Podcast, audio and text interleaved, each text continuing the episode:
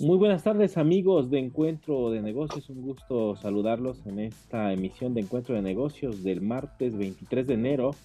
del año 2024. Como cada semana nos acompaña nuestro amigo Rodrigo Ortiz con el análisis de la Bolsa de Valores, Economía y Finanzas. Estimado Rodrigo, como siempre un gusto saludarte en este ya, pues poco a poco finalizando el mes de enero. Muy buenas tardes, mi estimado Brian. Un gusto una vez más poder estar aquí contigo. Eh, estimado Rodrigo, pues iniciamos este, esta emisión. Hay muchas notas interesantes eh, hablando sobre bolsa, eh, un poco de política en Estados Unidos, China y su crecimiento, algo que se vuelve interesante en este arranque de año. Platícanos cómo, cómo van comportándose las bolsas en este pues arranque de 2024 que parece que va muy acelerado, estimado. Así es, estimado. Pues, ahora sí que el, inicio del año se ha ido bastante rápido estos primeros meses. Eh, las bolsas andan, andan este, con buen ritmo. La bolsa mexicana sigue sin, sin despegar, estimado. Eso es la, la cuestión complicada. Una semana más que durante la semana tiene un resultado negativo. En esta ocasión, la Bolsa Mexicana de Valores bajó en la semana 0.36%, que ya nos lleva a un 3.45% acumulado en el año de, de disminución. Sabemos, o sea, no es un número, o sea, va a la baja, no ha sido un número fatal, catastrófico, pero simplemente el, esto, este inicio de año no ha sido fácil para la Bolsa Mexicana de Valores. También el año pasado lo, lo, dijimos, fue muy bueno, entonces pues toma de utilidades y demás, pero pues sigue a la baja, porque aquí lo interesante, estimado, es que va un poco contrario a la parte de Estados Unidos, donde nuevamente en Estados Unidos las bolsas cierran en positivo, fuertes subidas, el Standard Poor's sube más de 1.16% en la semana y esto lo lleva a tener un nuevo máximo histórico. Entonces, el Standard Poor's está rompiendo máximos y demás y la bolsa mexicana anda ahí queriendo agarrar fuerza, anda queriendo este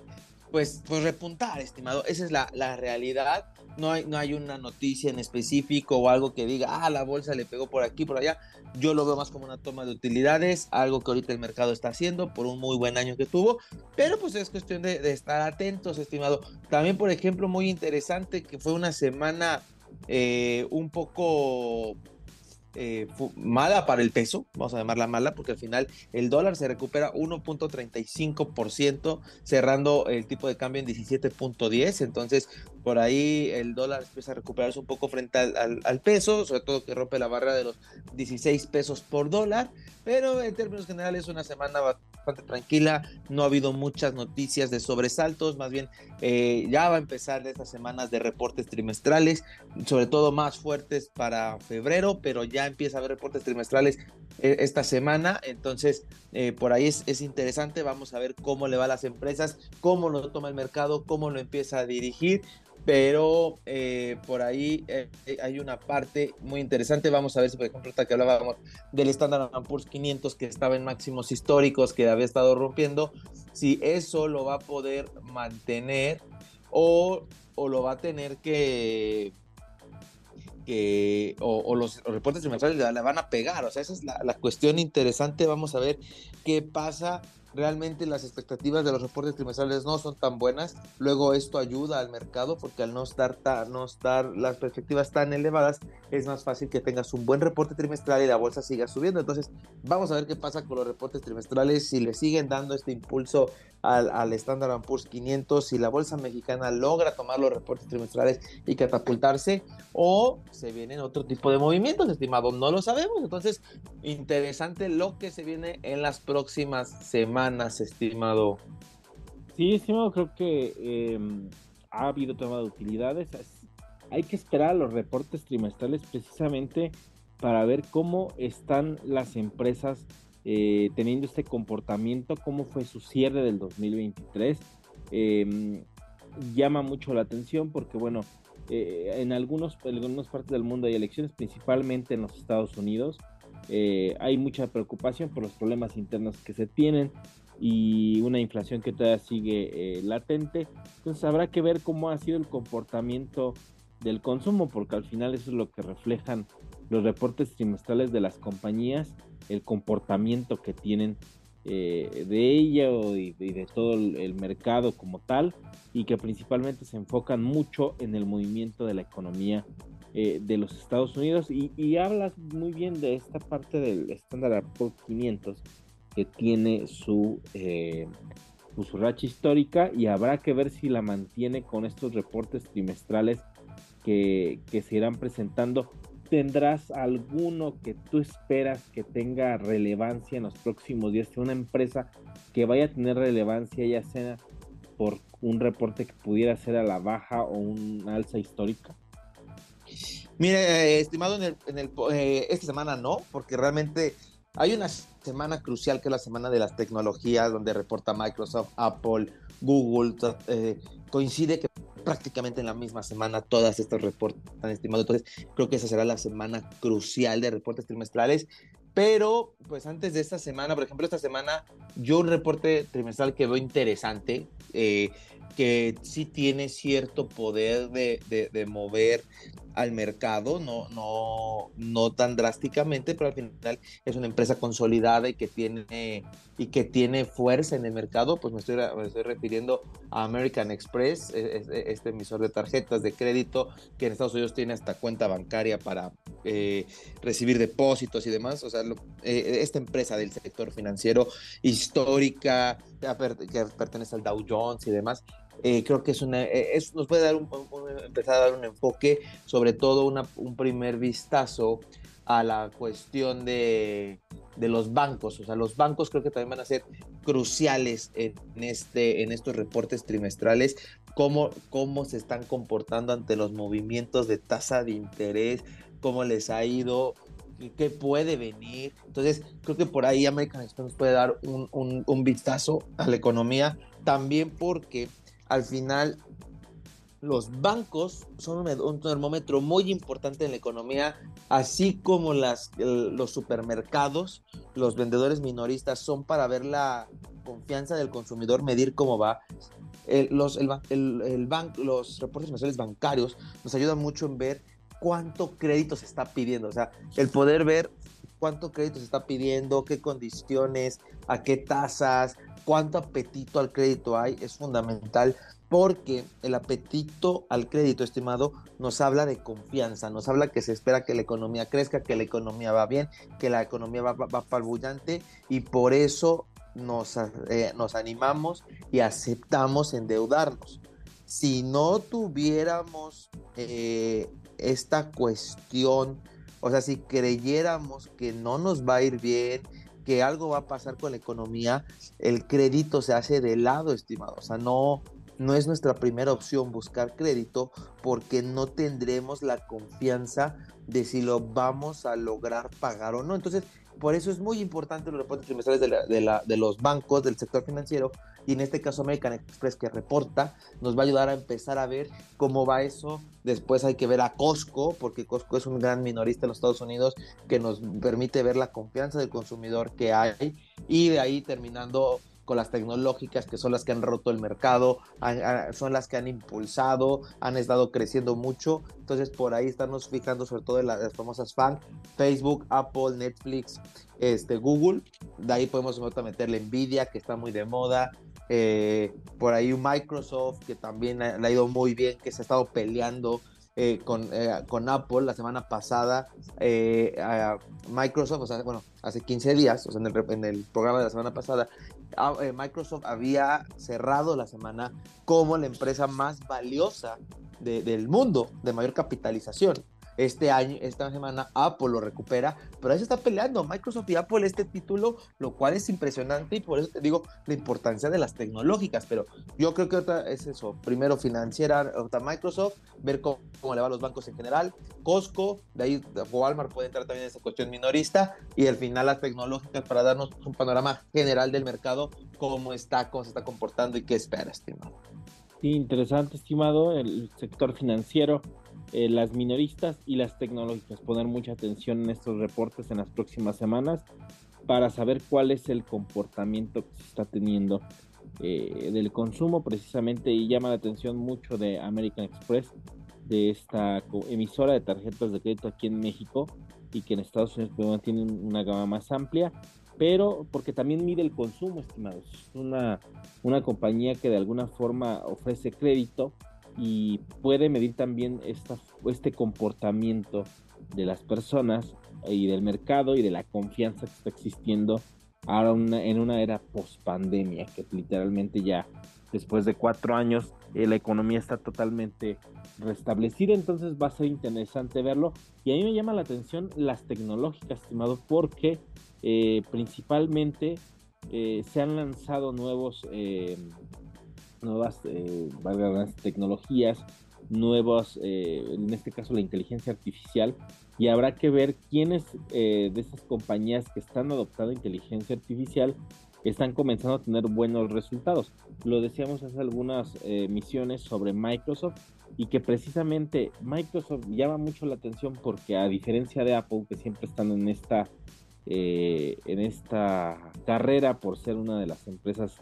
que puedan liderar el mercado. Eh, en el caso de Microsoft sí se enfocan mucho en la innovación eh, y que han agregado incluso a sus servicios en la nube inteligencia artificial, soluciones que después eh, sus clientes son grandes compañías para soluciones tecnológicas para empresas. Y a diferencia de, de, Apple que se está abrazado prácticamente a su gadget que es el iPhone, están prácticamente abrazados a ello para poder mantenerse a flote en el mercado a diferencia como lo decía de Microsoft que pues sí definitivamente es una empresa que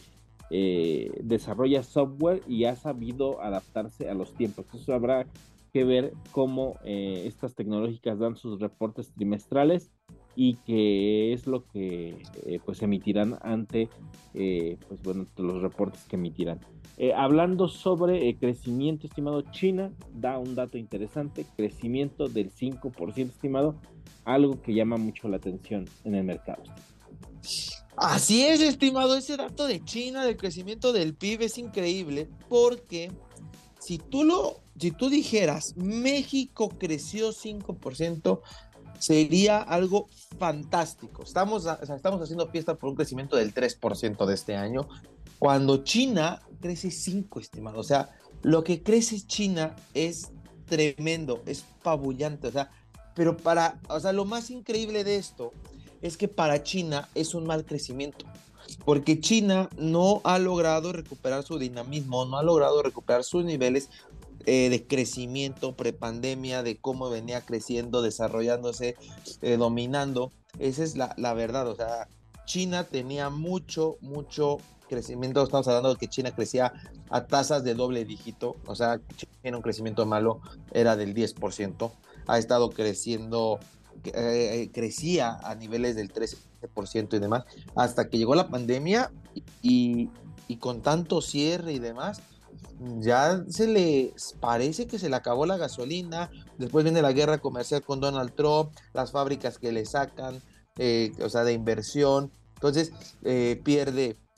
pierde por ahí pues empleos y demás. Entonces ha sido complicado para China todo, toda esta parte de la cual no se ha logrado reponer. Eso es lo, lo, interesante, no, no se ha logrado reponer de todo esto China. Vamos a ver qué pasa en los próximos meses y años de, su crecimiento, pero por ahí China necesita reponerse y volver a crecer como venía creciendo. Entonces aquí el dato es impresionante porque pues realmente, te digo, si fuera México, diría 5% de maravilla, un super crecimiento, lo que se necesitaba, pero al ser China es un crecimiento malo, estimado. Entonces, esa es la parte interesante de, esta cuestión de China que uno creería que está haciendo, o sea, no es que esté haciendo las cosas bien, simplemente no ha logrado recuperarse de la pandemia. Entonces, esto eh, es lo que lo, lo hace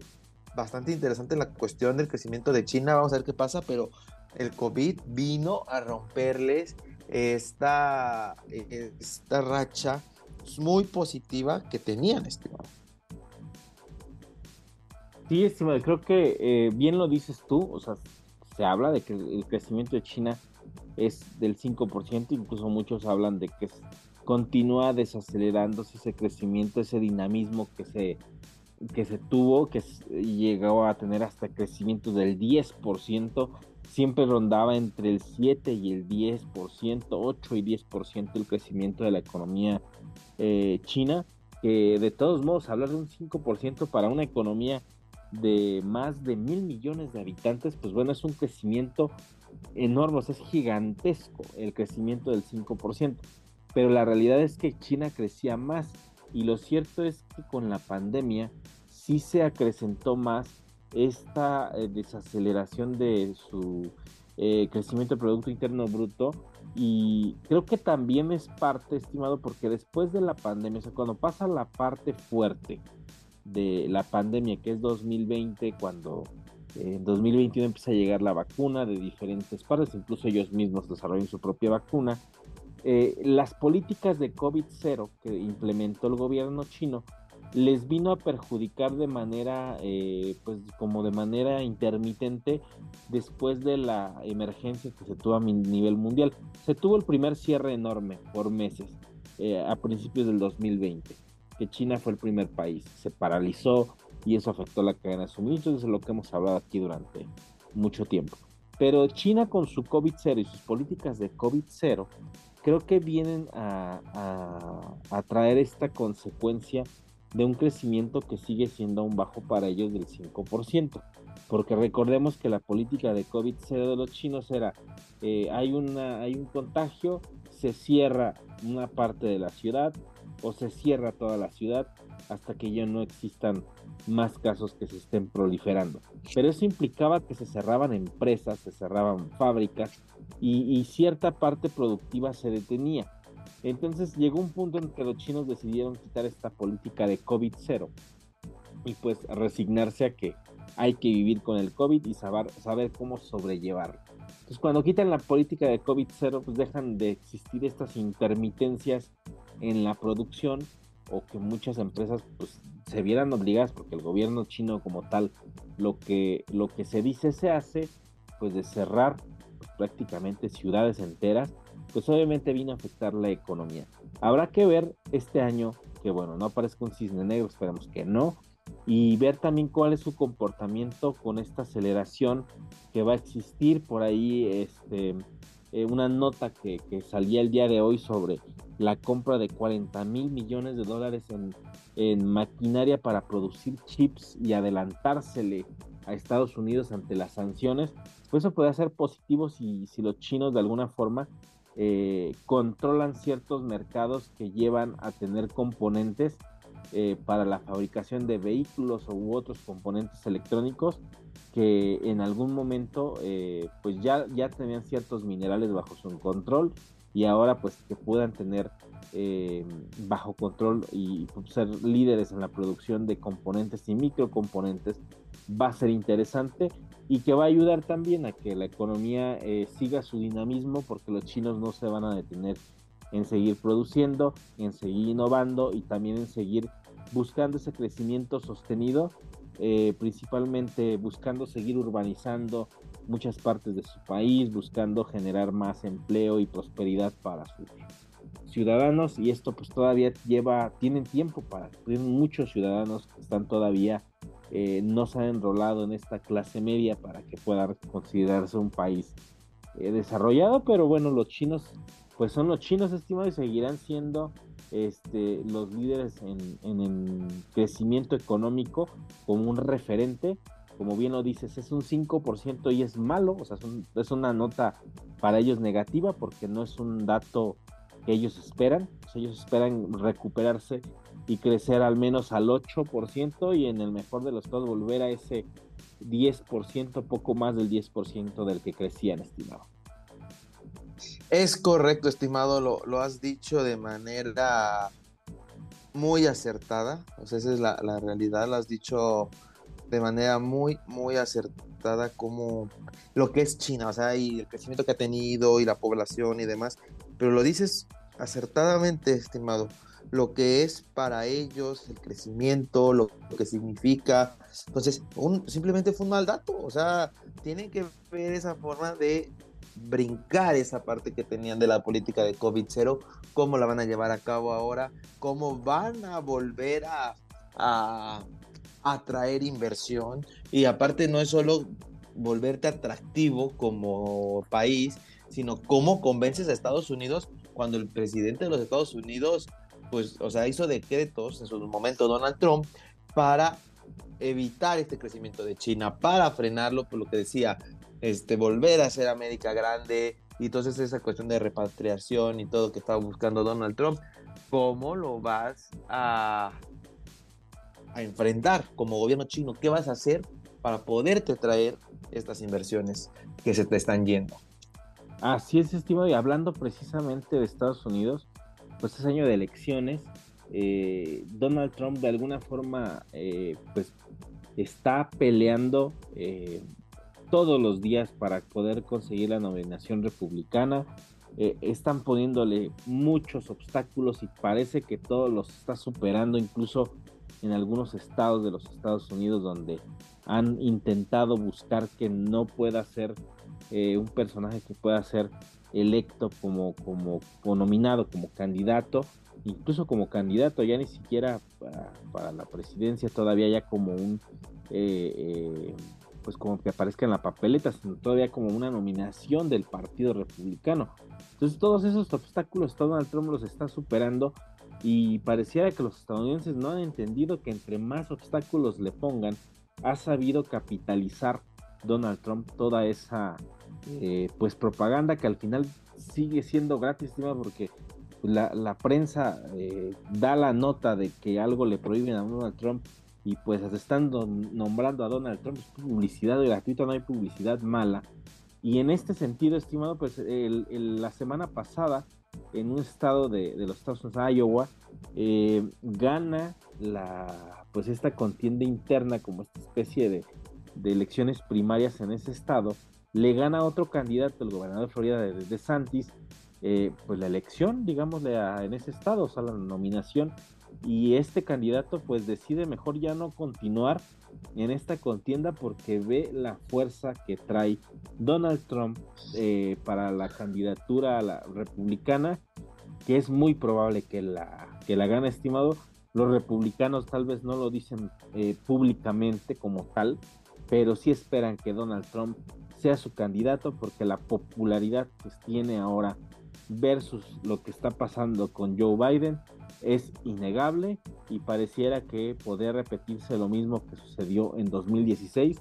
donde Donald Trump pueda conseguir eh, pues la mayoría eh, de, de, los colegios electorales en, noviembre próximo, estimado. Sí, estimado, eh, lo dices muy bien. Realmente lo que está haciendo Donald Trump, o sea, lo están volteando a ver, están dando muchísima publicidad, esa es la también muy cierto, estimado. Podrá haber publicidad buena o mala, pero al final el electorado lo está lo está lo está recibiendo, se está recibiendo eh, esa información, esa es la verdad, está recibiendo, está recibiendo, está recibiendo, y entonces eso lo que hace es darle mucho poder a Donald Trump para seguir. O sea, esa es la, realidad, estimado. O sea, le, está dando una ventaja a Donald Trump el hecho de pues, estar recibiendo y recibiendo eh, tanta publicidad gratis, y sobre todo eso gratis en Estados Unidos. Y como dices, ya un candidato se bajó de la contienda, no, no dijo que se inclinaran por Donald Trump, pero pues, Donald Trump está logrando su cometido, estimado. Esa es la verdad. Donald Trump está logrando su cometido. No dijo, eh, ya no voten por mí para que voten por Donald Trump, pero simplemente le está abriendo el camino. Eh, cualquier persona en Estados Unidos sabe es, de lo complicado que es ganarle a Donald Trump, un, personaje muy fuerte. Entonces, en vez de combatir contra él, pues se están haciendo a un lado. No estamos diciendo que se le unan, pero sí se están haciendo a un lado. Y pues eso va, vamos a ver en qué termina, estimado. Sí, estimado, el camino está eh, surcado para que Donald Trump, eh, pues bueno, gane la nominación y es un candidato muy, muy fuerte para ganar la presidencia de los Estados Unidos. Ser el primer presidente que gana en dos, o sea, en dos periodos distintos, en una elección que, que casi siempre los presidentes de los Estados Unidos se retiran después de que no se reeligen, se retiran pero el caso de Donald Trump es un fenómeno, es, un caso de, estudio, yo lo diría, en cuanto a mercadotecnia, incluso cuando estamos en clases de mercadotecnia internacional, el caso de Donald Trump es, una forma de, ejemplificarlo porque eh, el arrastre que tiene publicitario, la forma de capitalizar su imagen, a pesar de las críticas y los obstáculos, pues sí lleva a que sea un, personaje que de verdad sí es para, para analizarlo y que pues al final de cuentas quien decide es el electorado en los Estados Unidos y veremos seguramente eh, en los próximos meses cómo esto va aumentando eh, de valor, cómo se va acelerando y cómo se va clarificando el escenario electoral en los Estados Unidos, estimado, y aquí lo estaremos mencionando seguramente en Encuentro de Negocios, estimado. Llegamos a la parte final ya del programa. Platícanos dónde te pueden seguir en redes sociales. Sí, estimado, eh, me pueden encontrar tanto en Instagram como Facebook como arroba Rodrigo Ortiz Consultor. Ahí les estoy publicando bastante información financiera de manera continua. Excelente, estimado. Pues te agradezco como siempre que hayas estado con nosotros aquí en Radio Nicolaita y también en nuestro podcast a través de todas las plataformas de música vía Muchas gracias, estimado. Y llegamos a la parte final del programa. Le agradezco que haya estado con nosotros en esta emisión de Encuentro de Negocios ya casi por finalizar el mes de enero. Nos escuchamos el próximo martes aquí a través del 104.3 de FM Radio Nicolaita y los invitamos a que nos sigan en nuestro podcast a través de todas las plataformas de música. Vía streaming puede encontrar el podcast de Encuentro de Negocios en Spotify, Apple Podcast, Amazon Music y todas las plataformas ahí nos puede encontrar. Yo soy Brian Ramírez, nos escuchamos la próxima semana aquí a través del 104.3 de FM Radio Nicolaita y recuerden, somos el único programa especializado en temas de negocios de la ciudad. Hasta la próxima.